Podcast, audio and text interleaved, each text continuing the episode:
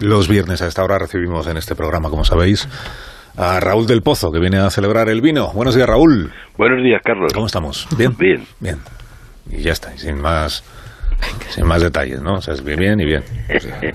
Sí, sí. Bueno, pues cuando tú quieras, empiece viva el vino.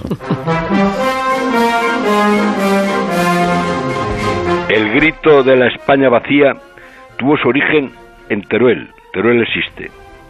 Y el lamento se ha multiplicado por toda España. Cuenca ahora, León ruge, Soria ya, Ávila resiste, Lugo en pie, y así en toda España, hasta en 30 provincias. Ha estallado la resistencia a la marginación de los pueblos.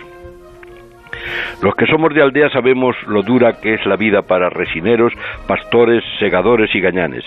Cuando llegamos a la capital descubrimos que solo la ciudad nos hace libres. Pero en la España del éxodo y del viento, ayer noche vino el lobo y destripó las ovejas preñadas. Los enfermos mueren en el viaje al hospital. No llega a todas partes Internet. Muchos esperan la fibra óptica y por supuesto los fondos europeos. De pronto la España vacía se ha despertado y puede descuadernar el Congreso de los Diputados en las próximas elecciones. Así, como se dice, el Partido de los Campesinos, un par de meses después de ser inscrito, quitaría, según las encuestas, seis diputados al Partido Popular y cinco al PSOE. Obtendría 15 escaños con el 1% de los votos.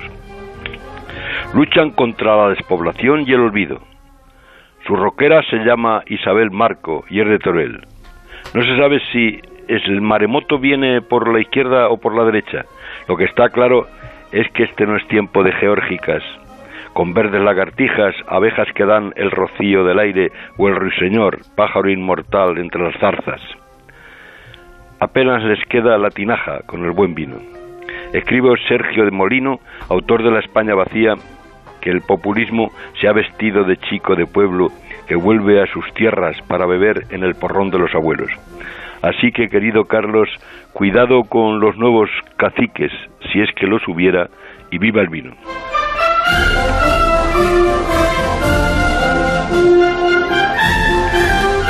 Pues que viva el vino, que tengas buen fin de semana, Raúl. Igualmente te deseo, Carlos. De todo corazón. ¿Vas a colgar?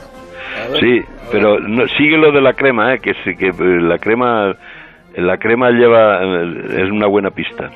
¿La crema o las cremas? Las cremas, sí. las cremas del supermercado. Exactamente. Ya, bueno. eh, ¿Pero sabes algo nuevo? Sí, sí, bueno, que el alcalde lo ha confirmado en dos comidas. ¿Pero que hay cremas o que alguien está No, que, buscándolas? que, que hay peligro y le culpan del todo a Teo, ¿comprendes? Culpan a Teo de estar, Al pobre Teo le echan la de culpa de estar todo. buscando unas cremas para car- cargarse a Ayuso. Exactamente. Ah, bueno. Bueno, va- eh, cuelga, a ver, que, que se escuche bien. ¿Cómo, ¿Cómo quieres que cuelgue? Pues que se con contundencia, con vehemencia, con... Toma ya. Pues hasta aquí el... Hasta aquí el vino y las cremas. Ahora continuamos.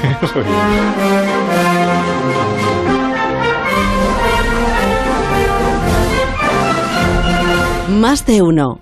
En Onda Cero.